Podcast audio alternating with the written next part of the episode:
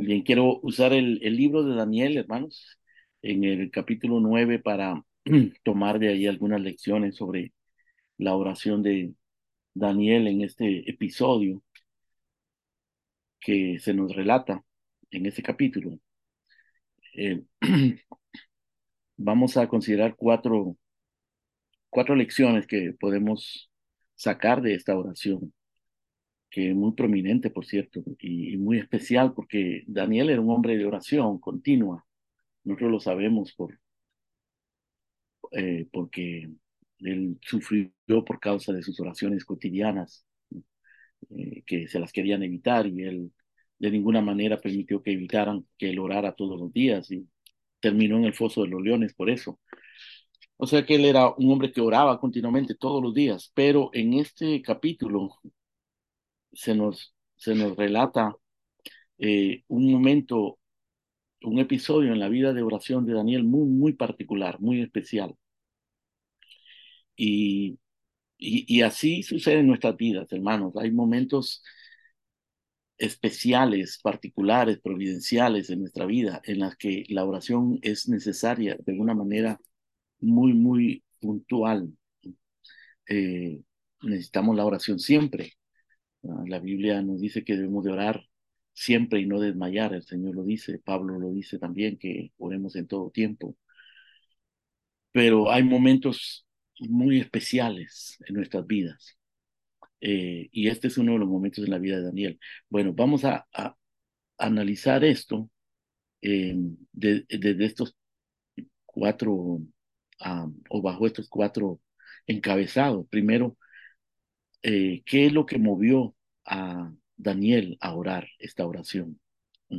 Segundo, ¿qué argumentos él usó en su oración? Y luego, ¿qué es lo que él buscaba en su oración y qué, qué es lo que él encontró eh, a raíz de su oración. En cuanto a lo primero, ¿qué es lo que movió a, a Daniel a orar? Eh, encontramos que las circunstancias del momento fueron un factor, un factor determinante para que él orara. Y, usualmente eso es lo que el Señor usa para movernos a orar de una manera eh, de una manera especial o más intensa, o para quizás despertarnos a veces de la modorra en la que nosotros caemos. Él usa circunstancias. En este caso, eh, Daniel se refiere a ciertas circunstancias de tipo político, de tipo social. Él menciona en el verso 1, en el año primero de Darío, hijo de Asuero, de la nación de los Medos, que vino a ser rey sobre el reino de los caldeos, en el año primero de su reinado. Él, él es bien enfático en, en, establecer las circunstancias políticas de su, del momento. Es el año primero de Darío, eh, de la nación de, de, los Medos, que vino a ser rey sobre los caldeos. Y luego repite en el verso 2, en el año primero de su reinado. De ahí podemos deducir, hermanos, que, que Daniel en, esta, eh, en este momento estaría quizás por los 90 años, por ahí alrededor de esa edad, porque habían pasado 70 años desde que él fue llevado cautivo y probablemente estaba cerca de los 20 años eh, cuando él fue llevado cautivo, o sea, estaba entre los 80 y los 90 años de edad. Y, y hab habían circunstancias políticas muy particulares. Eh, lo segundo que encontramos es que Daniel estaba mirando atentamente en los libros, se refiere a los libros eh, inspirados, ¿no? los libros de los profetas, pero estaba mirando atentamente en los libros el número de los años que habló Jehová al profeta Jeremías, que habían de cumplirse las desolaciones de Jerusalén en 70 años.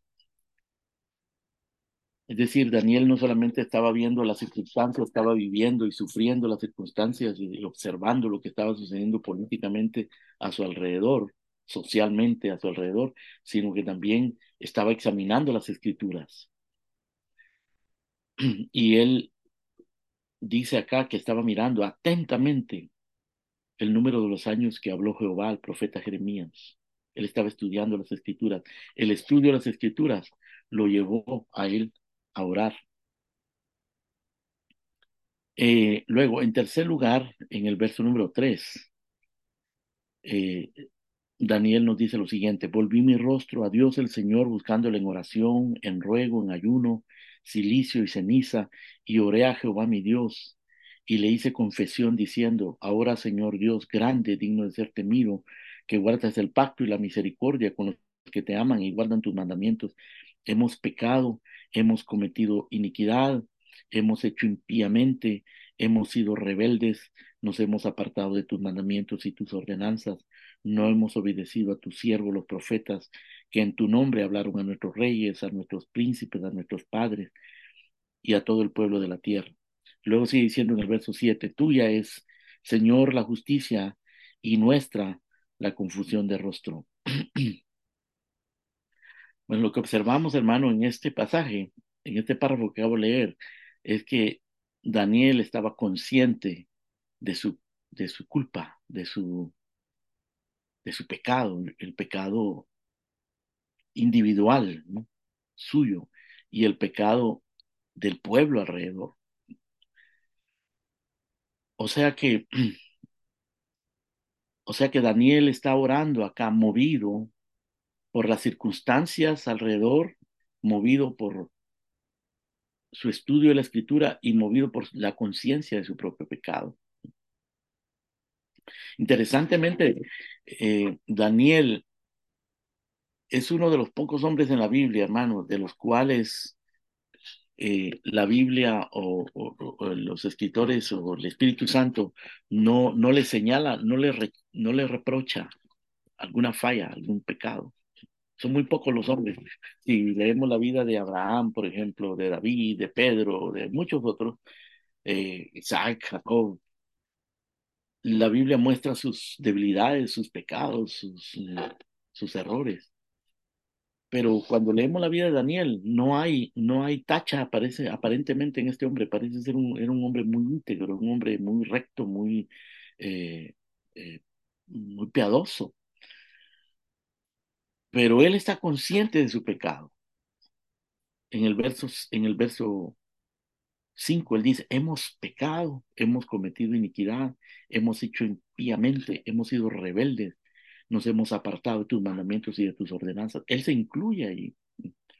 Él no se excluye, él no se, él no se considera exento de culpa, no se considera inocente. Él conoce su, su condición, conoce su pecado, lo reconoce. Así que estas tres cosas movieron a Daniel a orar. Lo movieron las circunstancias, lo movió su estudio de la escritura, lo movió la conciencia de su pecado. Esto es bueno, hermanos, que nosotros lo comprendamos, que nosotros lo observemos. Eh, y, y, lo observamos no solamente en Daniel, lo podemos observar en muchos otros personajes. Y realmente ese debe ser, esa debe ser la, la, eh, la atmósfera que nos debe mover a nosotros a orar. Observar a nuestro alrededor, mirar a nuestro alrededor, ver las necesidades que hay en nuestro alrededor, ver el momento que estamos viviendo, eh, estudiar la escritura, conocer la escritura, ver qué es lo que la escritura nos dice acerca de lo que está sucediendo. Eso requiere que nosotros seamos observadores de, de la providencia y que seamos observadores y estudiosos de la escritura pero no basta con eso. Tiene que haber una actitud interna en nuestro corazón. Tiene que haber una conciencia de nuestra necesidad, de nuestra pecaminosidad, de, nuestra, de cuán vulnerable nosotros somos, de que nosotros no, no podemos por nosotros mismos, de que lo necesitamos a Él, por causa de nuestro pecado, por causa de nuestras debilidades, de nuestra impotencia, de nuestra indignidad, lo necesitamos. Y hay momentos mucho más críticos que otros. Este era un momento sumamente crítico en la vida de Daniel. Eh, él estaba leyendo que los 70 años estaban cumpliendo. Y eso era algo muy, muy importante que los profetas habían estado anunciando. Y entonces él ve la fecha en el calendario y ve quién está gobernando y qué es lo que está sucediendo políticamente, qué es lo que está sucediendo a su alrededor. Y él, él hace, una equivalencia entre lo que la escritura dice y lo que está sucediendo, pero en su corazón hay esta conciencia de su impotencia, de su indignidad, de su pecado, y eso lo mueve a orar. Necesitamos, hermano, que lo que nos mueve a orar sean motivos legítimos, sean motivos espirituales. Cuando Judas dice que nosotros oremos en el espíritu, incluye este tipo de cosas. En el espíritu quiere decir que nosotros aprendamos a, a ver las circunstancias, la providencia de Dios, a que nos, nos apoyemos en la escritura para nuestras oraciones, o seamos movidos por la escritura en nuestras oraciones. Y y que tengamos esa actitud espiritual de arrepentimiento, de dependencia para orar. Así que eso, eso es lo primero que podemos observar acá. ¿Qué es lo que movió a Daniel a orar? El observar la providencia, el estudiar la escritura y el estar consciente de su, de su necesidad y su pecado. Ahora, en segundo lugar, eh, ¿Qué argumentos, qué argumentos usó Daniel para acercarse a Dios cuando él se sintió movido a orar? Hay un pasaje en, me parece que es en el segundo libro de Crónicas, en el segundo libro de Samuel, quiero decir, en el segundo libro de Samuel, donde Dios hace un pacto con David y Dios le dice a David que él no le va a edificar casa a Dios, sino que Dios le va a edificar casa a David. Y Dios hace un pacto con David. Y después de eso, David eh, se acerca a Dios en oración y le dice que Dios le ha dado motivos para orar, que él está orando movido por lo que Dios le ha dicho. Entonces debemos esperar que Dios nos mueva y debemos anhelar y suplicarle a Dios que nos mueva la oración. Pero entonces tenemos que aprender a acercarnos también adecuadamente. ¿Y qué, argumentos usó David para acercarse a Dios?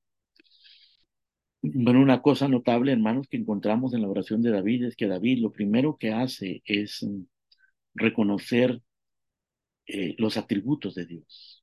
En el verso número 4 dice, y oré a Jehová mi Dios e hice confesión diciendo, ahora, Señor, Dios grande, digno de ser temido, que guardas el pacto y la misericordia con los que te aman y guardan tus mandamientos. Aquí lo que, lo que Daniel está haciendo, hermanos, es eh, contemplando y doblegándose frente a la majestad de Dios, frente a los atributos de Dios, reconociendo y confesando los atributos de Dios. Ahora, Señor Dios, grande, digno de ser temido, que guardas el pacto y la misericordia con los que te aman y guardan tus mandamientos, tus atributos. Grande, digno de ser temido. Es un Dios, es un Dios al que no nos podemos acercar de una manera, de una manera superficial, de una manera casual, irreverente, porque Él es grande y es digno de ser temido. Él dice el libro de, el libro de Eclesiastés, cuando, cuando vengas a la casa de Dios, guarda tu pie y acércate más para, para oír que para ofrecer el sacrificio de los necios. Y dice el Padre nuestro que nos acerquemos a nuestro Dios diciéndole, Padre nuestro que estás en los cielos, Él está en los cielos. Nosotros estamos en la tierra, debemos de acercarnos con profunda reverencia. Eh, Así que Daniel se acerca a Dios primero reconociendo quién es Dios. Él tenía conciencia no solo de su pecado, pero tenía conciencia de quién era Dios. Dios grande, digno de ser temido. Pero también Daniel hace referencia a la, a la misericordia de Dios y a la fidelidad de Dios. Dice que guardas el pacto y la misericordia con los que te aman y guardan tus mandamientos. Guardas el pacto y la misericordia con los que te aman y guardan tus mandamientos. En el más adelante en en el verso 18 dice Daniel, Inclina, oh Dios mío, tu oído y oye, abre tus ojos y mira nuestras desolaciones y la ciudad sobre la cual es invocado tu nombre, porque no elevamos nuestros ruegos ante ti confiados en nuestras justicias, sino en tus muchas misericordias. Él está apelando a los atributos de Dios, a la misericordia de Dios. Está reconociendo que Dios es grande, que es digno de ser temido, pero que es un Dios misericordioso y es un Dios fiel. En el verso 4 dice, guardas el pacto y la misericordia con los que te aman y guardan tus mandamientos. Dios es un Dios fiel que guarda el pacto. Él, ha hecho un pacto y Dios es fiel a su pacto. Así que Daniel apela a los argumentos, a, perdón, a, en sus argumentos, Dios apela a los atributos de Dios, a su pacto, a su misericordia, a su fidelidad, a su grandeza. Él se, se refugia en las promesas del Señor, se refugia en, en la persona de Dios, en quién es Dios. Cuando, hermanos, no queda para nosotros ninguna otra, eh, ninguna otra alternativa, nada más a dónde mirar, porque quizás las circunstancias son tan, tan oscuras y tan negativas, tan adversas, y nuestro, nuestras emociones eh, nos están eh, abrumando y, nuestra razón ya no, ya no puede funcionar adecuadamente por causa de las circunstancias. Una cosa debemos tener nosotros siempre presente, ¿quién es Dios? Porque todo cambia. De repente ya no podemos pensar claramente, de, de repente lo único que sentimos es, un, es una carga enorme y no podemos responder emocionalmente, de repente las circunstancias son tan negativas.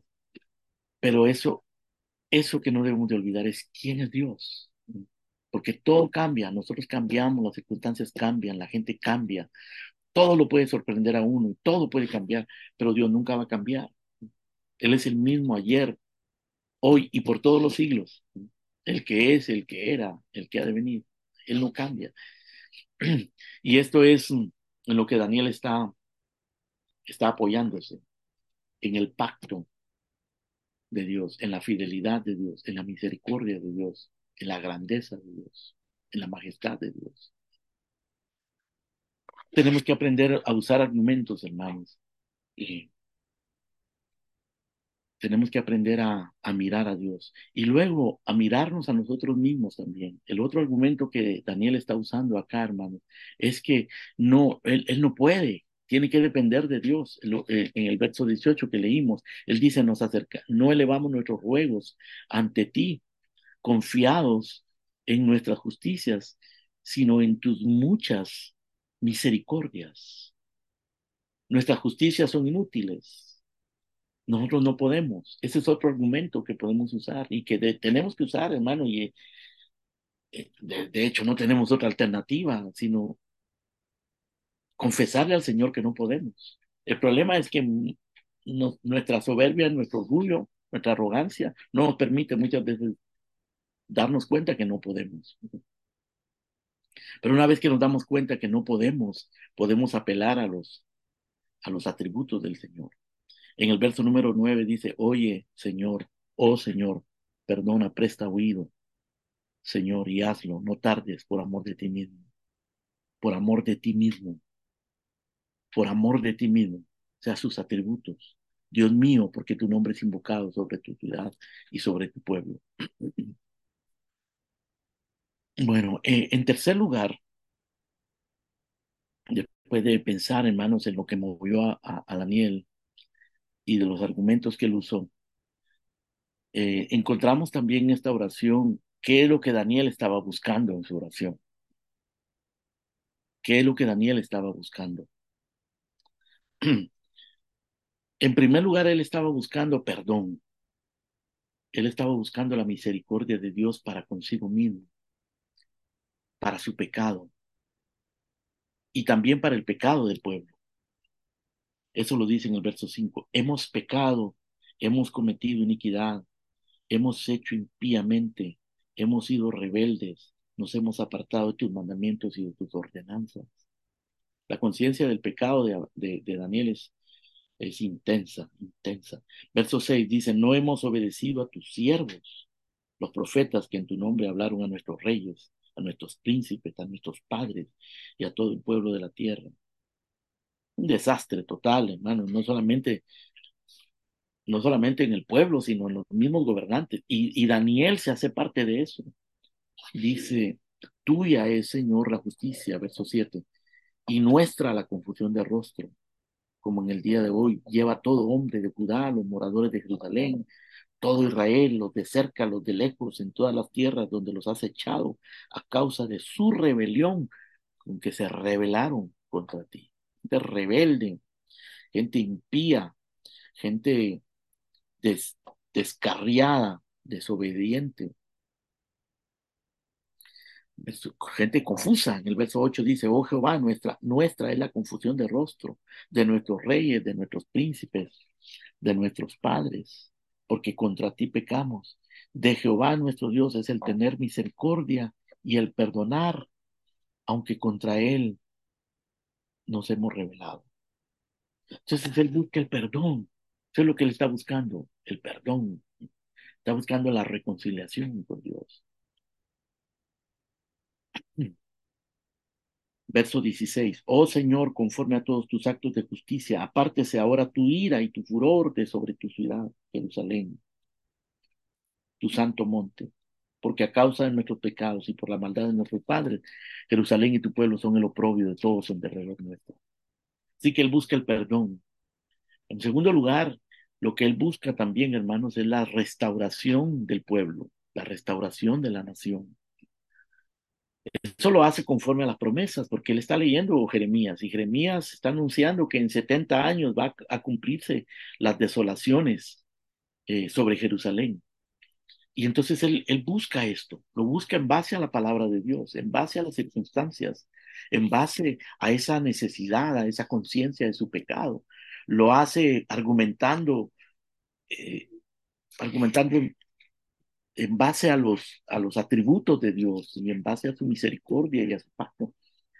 Y entonces busca el perdón y busca la restauración del pueblo. En el verso 16 dice, oh Señor, conforme a todos tus actos de justicia, apártese ahora tu ira y tu furor de sobre tu ciudad, Jerusalén, tu santo monte. Él está, él está pidiendo perdón por sus pecados, por los pecados del pueblo, pero también está buscando la restauración del pueblo, la restauración de la nación, del santo monte, de la ciudad de Jerusalén. Dice, porque a causa de nuestros pecados, verso 16, y por la maldad de nuestros padres, Jerusalén y tu pueblo son el oprobio de todos en derredor nuestro. Ahora pues, Dios nuestro, Oye la oración de tu siervo y sus ruegos, y haz que tu rostro resplandezca sobre tu santuario asolado por amor del Señor. Lo que a Daniel, hermano, le preocupa es el santuario de Dios, la ciudad de Dios, Sión, el monte de Dios. Por un lado le preocupa su condición espiritual, personal, pero por otro lado le, le preocupa el estado de la iglesia, el santuario de Dios, la ciudad de Dios. En verso 18, él agrega, inclina, oh Dios mío, tu oído y oye, abre tus ojos y mira nuestras desolaciones y la ciudad sobre la cual es invocado tu nombre, porque no elevamos nuestros ruegos ante ti confiados en nuestras justicias, sino en tus muchas misericordias. Mira nuestras desolaciones y la ciudad sobre la cual es invocado tu nombre.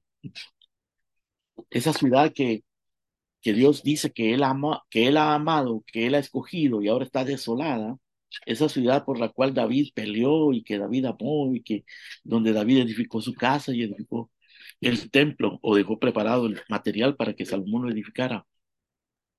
Esa ciudad preciosa, amada, el gozo de toda la tierra ahora se había convertido en algo desolador, pero Daniel está suplicando, suplicando por esa, por esa nación.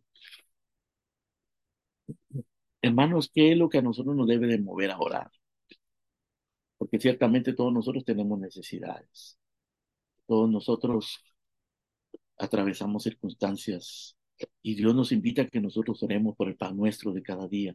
Pero antes de orar por el pan nuestro de cada día, el Señor nos dice que oremos para que el nombre de Dios sea santificado, para que su reino venga, para que su voluntad se haga.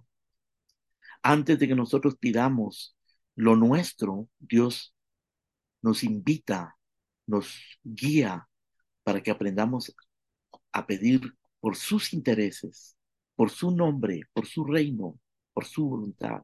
Y esto es lo que, lo que Daniel está haciendo acá. Está pidiendo por el pueblo de Dios. Eso es lo que él busca.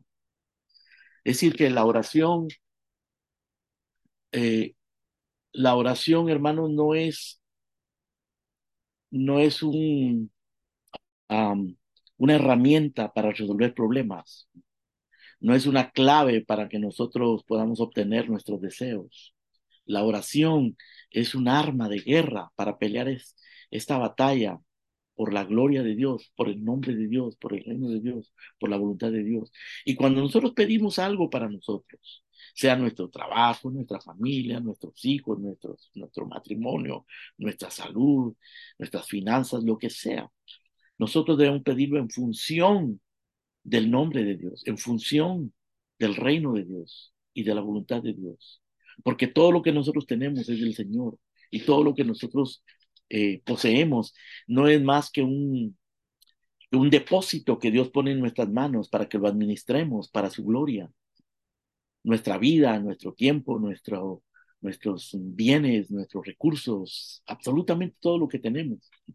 Dios quiere bendecirlo y muchas veces nos encontramos en circunstancias en las que podemos estar en peligro de perder lo que tenemos o podemos ver a nuestros hijos desviándose o podemos ver nuestra salud deteriorada, etcétera. Muchas cosas que pasan, nuestro trabajo en peligro. Pero cuando pedimos nosotros, hermanos, debemos tener en cuenta que no, no estamos viviendo para nosotros. No se trata de nuestro trabajo, de nuestra salud, de nuestros hijos, se trata de la gloria de Dios. Y todo eso tiene que tiene que administrarse en función de la gloria de Dios. Es lo que Dios le dijo, básicamente lo que Dios le dijo a Adán y a Eva cuando los crió y les dijo fructificar, multiplicados, llenad la tierra, sojuzgadla, enseñoreados. ¿Para qué? ¿Para qué iban a fructificar? ¿Para qué iban a multiplicarse? ¿Para qué iban a enseñorearse? ¿Para qué iban a sojuzgar la tierra? Para la gloria de Dios, para multiplicar la imagen de la gloria de Dios la imagen de Dios en toda la tierra. La Biblia dice, el profeta dice que la, la tierra será llena de la gloria de Dios. Pero hermanos, la, la, tierra será llena de la gloria de Dios cuando nosotros aprendamos a, aprendamos a, a seguir estos principios que podemos observar acá en oraciones como la de Daniel. Cuando seamos movidos a la oración por la palabra de Dios, por la providencia de Dios y por la conciencia de nuestro pecado. Cuando usemos argumentos bíblicos para orar, cuando nos apoyemos en, en, los atributos, en el carácter de Dios, en las promesas de Dios, en el pacto de Dios para orar, cuando nosotros busquemos lo que, lo que a Dios le interesa, los intereses de Dios, aunque sean relativos a nuestra a nuestras necesidades personales, pero estas necesidades personales están conectadas a los intereses de Dios. Nuestras necesidades personales no deben estar desconectadas de los intereses de Dios. No, es, no son nuestras necesidades, son nuestras necesidades y nuestros deseos ajustados a los deseos de Dios. Y esto es lo que Daniel está haciendo acá. Y es lo que todos los siervos de Dios hacen, hermano. Cuando uno lee las oraciones de Pablo en el Nuevo Testamento, todas las oraciones de Pablo tenían esencialmente que ver con la prosperidad del, del, pueblo de Dios, con la prosperidad espiritual de los hermanos, con la predicación del Evangelio, que predicar el Evangelio con todo de nuevo, que la palabra del Señor corra y sea glorificada, que el Señor nos guarde a los adversarios porque no es de todos la fe. Es decir, ese era, ese era el enfoque de las oraciones de, de Daniel, perdón, de, de Pablo, quiero decir. Y, y acá vemos lo mismo en Daniel. Y por último, y brevemente, hermano, ¿qué es lo que encontró Daniel cuando él oró de esta manera? En el verso número 20 dice que aún estaba hablando Daniel está relatando lo que pasó. Dice, aún estaba hablando y orando y confesando mi pecado y el pecado de mi pueblo Israel y derramaba mi ruego delante de Jehová mi Dios por el monte santo de mi Dios. Aún estaba hablando en oración cuando el varón Gabriel, a quien había visto en la visión al principio, volando con presteza, vino a mí como a la hora del sacrificio de la tarde. Es decir, el Señor respondió, respondió prontamente.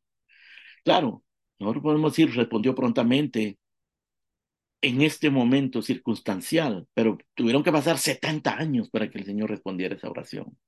Y ahora, en el momento propicio, Dios estaba respondiendo a un hombre que entendió por la palabra, por las circunstancias, por, las, por los atributos de Dios, por la misericordia, por la fidelidad de Dios, entendió qué era lo que tenía que pedir. Y aún estaba hablando, dice, cuando el varón Gabriel, en otro pasaje, en el capítulo 10, dice que Miguel vino a él y le dijo que había una enorme batalla arriba con los príncipes de Grecia y con los príncipes de Persia. Es decir, hay una batalla alrededor, hermano. Cuando oramos, cuando hacemos, hacemos lo que estamos haciendo nosotros acá, hay una batalla, una, es una verdadera batalla.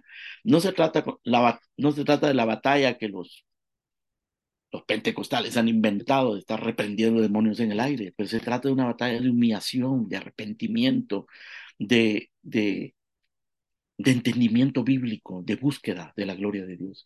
Y ya y los espíritus allá estarán peleando, pero nosotros aquí, hermano, humillándonos, arrepintiéndonos y predicando el Evangelio.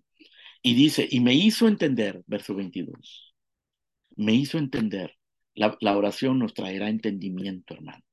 La oración abre nuestra, nuestra visión, expande nuestra mente para comprender los propósitos del Señor. Y en el verso 23 el, el, el, ángel le habla y le dice, al principio de tus ruegos fue dada la orden y yo he venido para enseñártela porque tú eres muy amado. El ángel le recordó a Daniel que a pesar de que él era pecador y estaba reconociendo su pecado, el Señor en su gracia estaba derramando su amor, apreciaba esa actitud de Daniel porque Dios ama, hermano. Dios ama a los que guardan sus mandamientos y dependen de Él. Porque Dios da gracia a los humildes y resiste a los soberbios. Aquí tenemos a un humilde al cual Dios le da su gracia. Y el ángel le dice, eres muy amado. Aquí está el entendimiento. Y Daniel recibe el entendimiento. Esto podemos aprender, hermanos, y, y, y tomémoslo para nosotros. Permitamos que la palabra del Señor nos mueva. Seamos muy atentos a la palabra. Seamos sumisos a la palabra de Dios. Seamos lectores, estudiosos. Meditemos la palabra de Dios para que esa palabra nos mueva. Y miremos, nuestra, miremos alrededor las circunstancias, no para estarnos quejando y para estar tomando partidos de, de tipo puramente humano, político, sino para entender la voluntad de Dios y para orar en base a eso. Y contemplemos a Dios tu providencia sus atributos, su misericordia, y pidamos lo correcto, y el Señor responderá. Amén.